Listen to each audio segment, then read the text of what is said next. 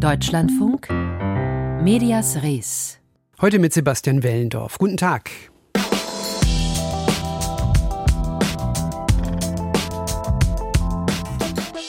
Der Maulwurf wird gesucht. Und da sind wir schon sprachlich ziemlich weit in der Dramaturgie dieses Falls und dessen medialer Wirkung. Ein Maulwurf wird gesucht bei der Süddeutschen Zeitung. So beschreiben bzw. berichten es unter anderem der Spiegel und die Berliner Zeitung. Es geht um die Person, die Informationen aus internen SZ-Redaktionssitzungen weitergegeben hat, und zwar an den Medienbranchendienst Medieninsider.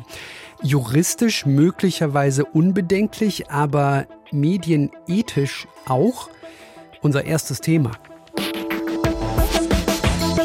Es geht um Plagiatsvorwürfe gegen die SZ-Vize-Chefredakteurin. Dieser Maulwurf-Informant hat über diese Inhalte der Sitzung berichtet und eben an die Plattform Medieninsider weitergegeben. Und um herauszufinden, wer der Informant oder die Informantin ist, hat die Chefredaktion überprüfen lassen, ob von Rechnern der Redaktion aus der Branchendienst kontaktiert wurde auch um in Zukunft die Vertraulichkeit dieser Redaktionssitzung zu gewährleisten. Die Süddeutsche schreibt, dass alles sei im Einvernehmen mit dem Betriebsrat passiert. Dennoch gibt es an diesem Versuch, den Maulwurf zu enttarnen, Kritik. Stichwort Informantenschutz auf den sich die SZ ja selbst oft beruft. Dennis Amur ist Geschäftsführer des Bayerischen Journalistenverbandes und Jurist und ich habe ihn vor der Sendung gefragt, Darf die SZ-Chefredaktion so eine IP-Adressenprüfung durchführen? Rein rechtlich gesehen gibt es ja die Betriebsvereinbarung. Auch das konnte ich nur den Medien entnehmen.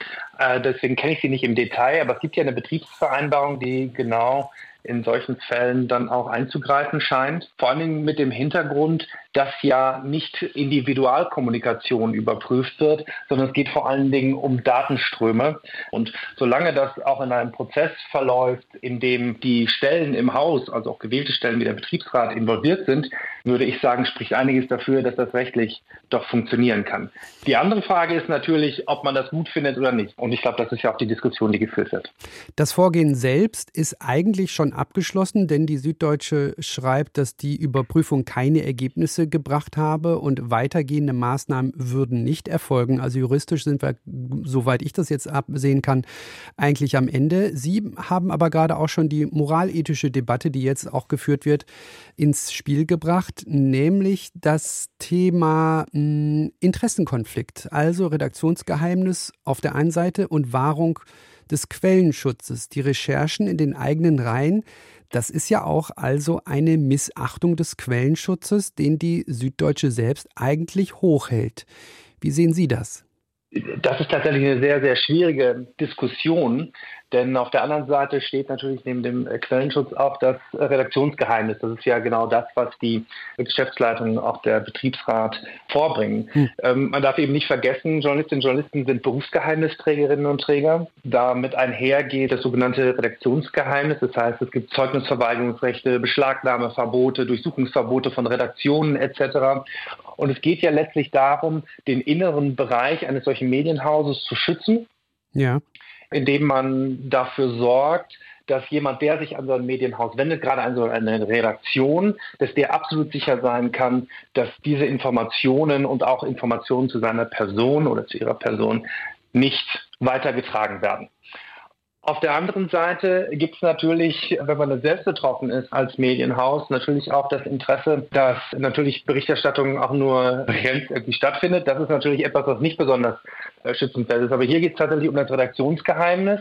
Nämlich die Redaktion muss natürlich nach außen sehr klarstellen, dass Informationen, die in der Redaktionskonferenz besprochen werden, dass die nicht nach außen dringen. Ja, so. ja ich verstehe Sie also richtig. Die Redaktion muss nicht aushalten, dass auch in den eigenen äh, Reihen recherchiert wird und auch da die Quellen geheim bleiben müssen, sondern da geht quasi der Schutz der Redaktion über den Schutz der Quelle. Sehe ich das richtig? Das würde ich tatsächlich so nicht sagen. Es ist ein großes äh, Spannungsfeld wirklich. Und ich glaube, das Wichtigste ist, dass man in der Redaktion offen darüber diskutieren und offen darüber reden kann. Es müsste auf jeden Fall dafür gesorgt werden, dass jemand, der da identifiziert äh, würde, auf jeden Fall nicht bestraft werden kann oder keine entsprechenden Restriktionen erfährt. Ich kenne den Vorgang von innen tatsächlich nicht. Ja. Deswegen fällt es ein bisschen schwer, das von außen so einfach zu bewerten.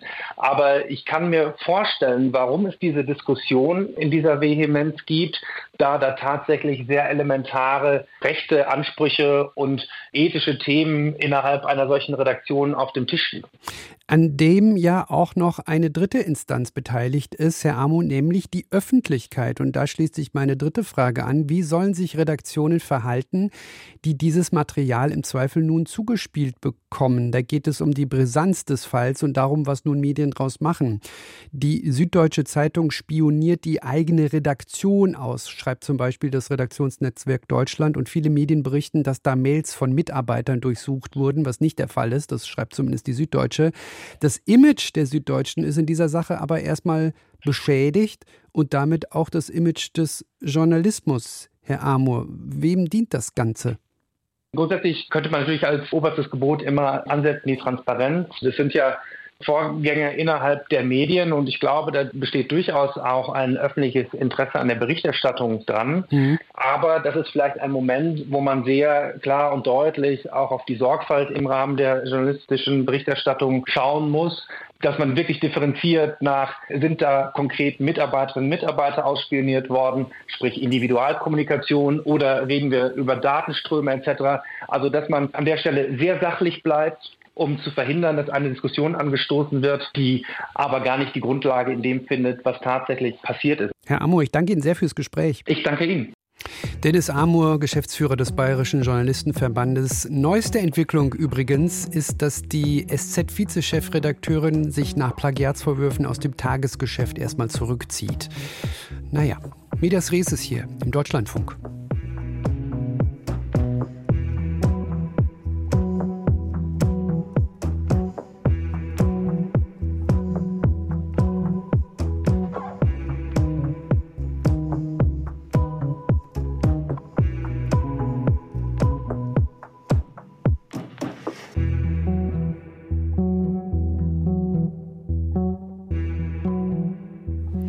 Wir haben mal wieder die Wahl. Ab heute mehr zahlen für Amazon Prime oder das in Kauf nehmen, womit private Sender im linearen Fernsehen einen normalen 100-Minuten-Film gern mal auf zweieinhalb Stunden aufblasen. Werbung. Amazon Prime war werbefrei bislang, dafür haben wir Abonnenten ja gezahlt, aber es ist nun nicht mehr werbefrei, es sei denn, man zahlt drauf. Zieht die Konkurrenz da jetzt bald nach? Kevin Barth hat recherchiert. Weiter hochwertige Inhalte produzieren, das ist für Amazon laut einer Pressemitteilung das Ziel der kommenden Jahre, und um das umsetzen zu können, brauche es Werbung bei Prime Video. Ein Interview wollen die verantwortlichen Medias Res nicht geben. Als Kontrollinstanz ist die Bayerische Landeszentrale für neue Medien für Amazon zuständig. Präsident Thorsten Schmiege erklärt, was das Unternehmen beachten muss. Da gibt es keine Begrenzungen. Aber es gibt natürlich die Verpflichtung, dass Werbung gekennzeichnet sein muss, dass man auch bei politischer Werbung aufpassen muss, dass es halt auch diesen Grundsatz des Irreführungsverbots gilt, die Plattform sich keine Wettbewerbsvorteile verschaffen kann. Und das sind alles Vorgaben, die wir genauso gewissenhaft bei Prime Video überwachen werden, wie wir es bei jedem anderen Anbieter auch tun. Amazon möchte nach eigenen Angaben deutlich weniger Werbung zeigen als lineare Fernsehsender und andere Video-Streaming-Anbieter. Folglich dürften es dann höchstens dreieinhalb Minuten pro Stunde sein. Laut Thorsten Schmiege zeigt die Werbung bei Streamingdiensten, dass jetzt ein wirtschaftlicher Kipppunkt in der Branche erreicht ist. Dass auch Streaming-Anbieter, die bisher sich überwiegend durch Abos finanziert haben, feststellen, auch bei Ihnen gibt es kein Wachstum mehr und Sie müssen sich jetzt auch über andere Finanzierungsquellen Gedanken machen. Bis hin zur Werbung führt natürlich dazu, dass mehr Konkurrenz um die Werbebudgets erfolgt. Und das ist natürlich auch zu Lasten der klassisch linearen Fernsehsender. Schon Ende 2022 startete Netflix ein zusätzliches Abo mit Werbung. Ein Jahr später zog Disney nach. Damit ebneten sie der Werbung bei Amazon den Weg, erklärt der Mainzer Medienökonom Björn von Rimscher. Die Konsumentinnen sind das jetzt schon gewöhnt, dass es teilweise werbefinanzierte Angebote gibt. Und so können auch neue Zielgruppen erschlossen werden. Wenn wir schauen, bei den Neukunden von Disney Plus und von Netflix sind jeweils 40 bis 50 Prozent abonnieren das teilweise werbefinanzierte Abo. Es ist nicht ein Anbieter, der ein komplett anderes Angebot fährt als die anderen und den Menschen erklären muss, warum machen wir das, sondern eigentlich wird es mehr oder mehr zum Standard. Das Modell von Amazon ist trotzdem etwas anders. Alle haben erstmal das Abo mit Werbung für knapp 7,50 Euro im Monat. Nur wer 2,99 Euro monatlich mehr bezahlt, kann ohne Werbung weiterschauen. Damit spielt das Unternehmen auch mit der Trägheit der Nutzenden, sagt Björn von Rimscher. Ja, wir finden es alle doof, aber hm, machen wir jetzt wirklich das, dass wir kündigen deswegen? Ja, ein Großteil der Konsumentin würde das wahrscheinlich nicht machen. Ein anderer Effekt davon ist auch, dadurch, dass sie es sofort für alle einführen, haben sie sofort eine sehr große Werbereichweite, die sie entsprechend vermarkten können. Zusätzlich kaufen ja auch viele Nutzende bei Amazon ein. So hat die eingestreute Werbung noch einen weiteren Effekt. Der Konzern verfügt damit über so viele Informationen für potenzielle Werbekunden wie kein anderer Streamingdienst. Für etablierte private Fernsehsender wird es damit auf dem ohnehin schon hart umkämpften deutschen Werbemarkt noch schwieriger. Noch dementieren die Privaten das allerdings und betonen stattdessen, dass sie die Herausforderung annehmen und aktuell noch keine zusätzlichen Einbußen spüren. Das Ziel ist trotzdem klar, sagt Thorsten Schmiege, der bei der Bayerischen Landeszentrale für neue Medien unter anderem auch Pro7 beaufsichtigt. Die versuchen natürlich auch über ihr Join-Angebot, also auch da umgekehrt den Streaming-Anbietern Konkurrenz zu machen, weil sie natürlich sehen, Viele wollen einfach Inhalte dann schauen, wenn sie tatsächlich die Zeit dazu haben. Also insofern drängt Pro7 aus dem linearen Bereich in den Abrufbereich. Bislang geben die Nutzerinnen und Nutzer in Deutschland aber deutlich lieber ihr Geld für die internationale Konkurrenz aus. Für Amazon könnte die zusätzliche Werbung rechtliche Konsequenzen haben. Der Bundesverband der Verbraucherzentralen kritisiert, dass das Unternehmen seine Kunden nicht einfach vor vollendete Tatsachen stellen dürfe, sondern das Einverständnis dafür einholen müsse. Von Amazon heißt es dazu, dass die Kunden Anfang des Jahres transparent und im Einklang mit rechtlichen Bestimmungen per Mail informiert wurden. Mindestens ein Verbraucher geht bereits gerichtlich dagegen vor. Also werden wir die Werbung bzw. Preiserhöhung bei Amazon hinnehmen? Wahrscheinlich ja, das hat Kevin Barth recherchiert. Der sogenannte Trägheitseffekt macht's möglich.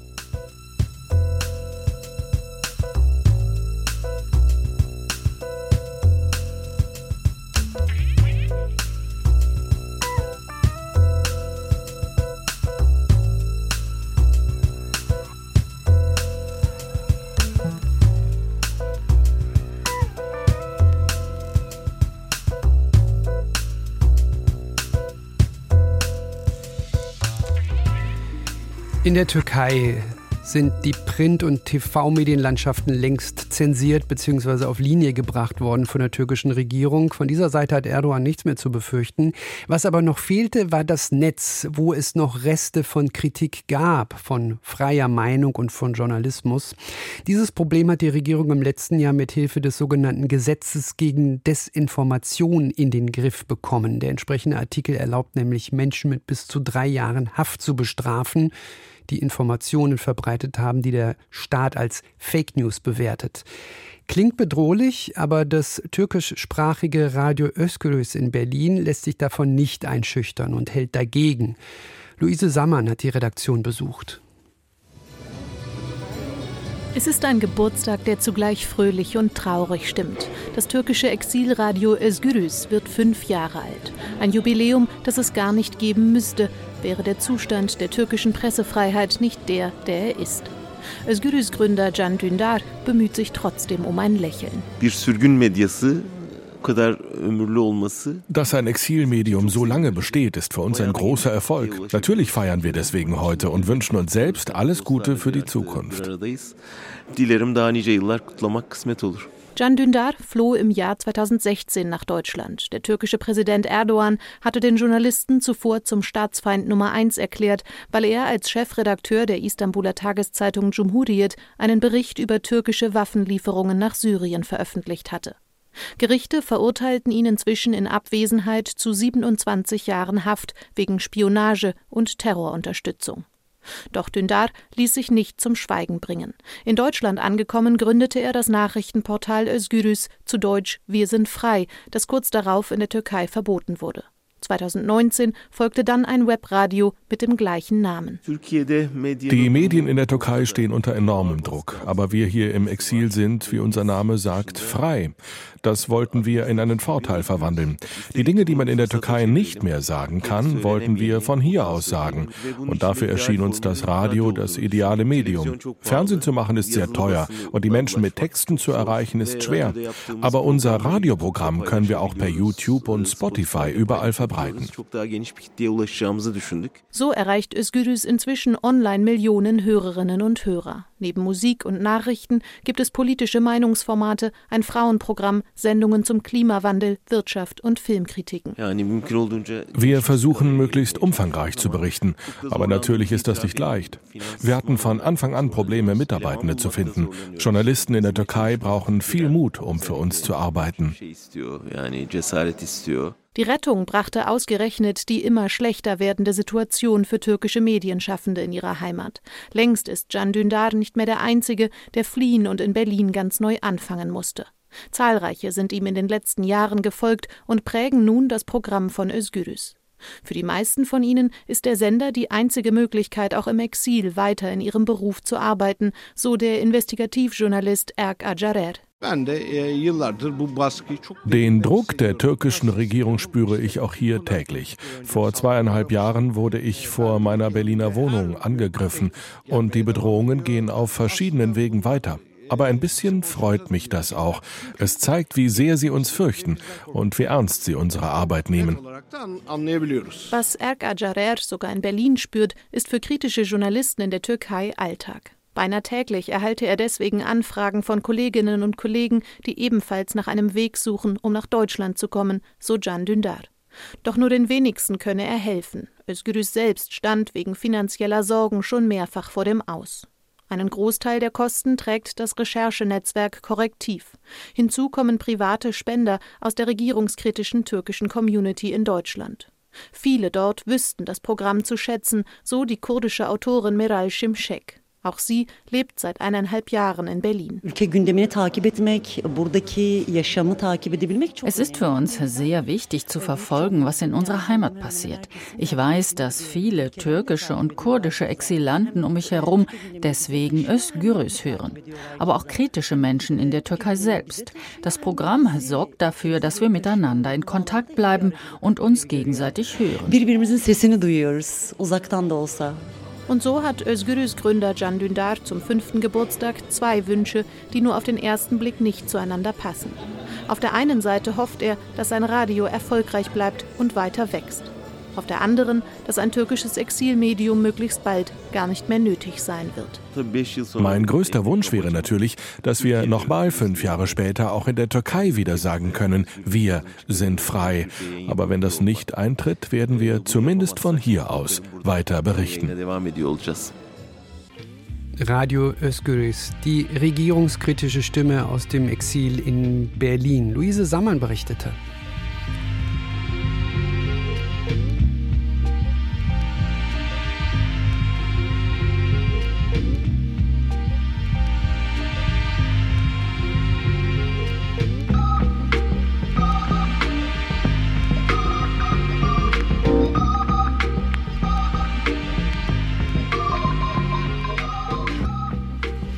Wir schauen auf den Fall Yang Hengjun. Er ist chinesischer Ex-Diplomat. Seit 2002 hat er die australische Staatsangehörigkeit. Er ist Romanautor und Journalist, ziemlich bekannt in China. Und er hat regelmäßig die chinesische Politik kommentiert und auch kritisiert. 2019 wurde er in China inhaftiert und ist nun dort recht unerwartet wegen angeblicher Spionage zum Tod verurteilt worden. Benjamin Eisel berichtet. Uh, today I come to you with the most harrowing news. Pressekonferenz in Canberra. Penny Wong, die Außenministerin von Australien, teilt den versammelten Journalisten mit, dass der australische Schriftsteller und Journalist Yang Heng-jun in Peking zu einer Todesstrafe auf Bewährung verurteilt worden ist. In der Regel werden solche Urteile nach zwei Jahren in lebenslange Haftstrafen umgewandelt. The Australian government is appalled at this outcome. Die australische Regierung ist entsetzt. Wir werden das in aller Schärfe klarmachen. Als ersten Schritt haben wir den chinesischen Botschafter in Australien einbestellt, um unseren Unmut zum Ausdruck zu bringen. Mir ist bewusst, dass Yang Heng-jun und seine Familie nach Jahren der Unsicherheit heute große Verzweiflung empfinden werden. Meine Gedanken, die Gedanken des Premierministers und ich denke, die Gedanken aller Australier sind bei ihnen. The Prime Minister's thoughts and I think all Australians' thoughts are with them. Der Prozess in Peking fand hinter verschlossenen Türen statt. Die chinesischen Behörden werfen Yang Hengjin Spionage vor. Der 58-Jährige sagt, dass er unschuldig ist. Er wurde im Jahr 2019 in China festgenommen und sitzt seitdem im Gefängnis. Yang wurde in der Volksrepublik geboren, hat aber inzwischen die australische Staatsbürgerschaft. Er soll früher für den chinesischen Staat gearbeitet haben und war zuletzt als Autor und Blogger tätig. Yang hat sich teilweise kritisch über chinesische Politik geäußert. In einer ersten Reaktion bestätigte Wang Wenbin, der Sprecher des chinesischen Außenministeriums in Peking, das Urteil. Yang Hengjun sei der Spionage schuldig befunden. Er sei im Einklang mit dem Gesetz verurteilt worden. Sein Hab und Gut werde beschlagnahmt. Chinas Justiz ist nicht unabhängig. Geständnisse werden teilweise erzwungen, Angehörige eingeschüchtert, fast alle Anklagen enden mit einer Verurteilung.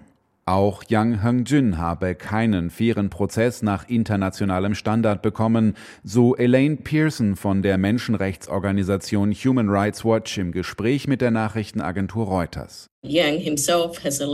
Yang selbst hat von Folter und erzwungenen Geständnissen gesprochen, insbesondere als er am Anfang verhört wurde. Er hat erst spät Rechtsbeistand bekommen und hatte nur eingeschränkt Kontakt zu einem Anwalt.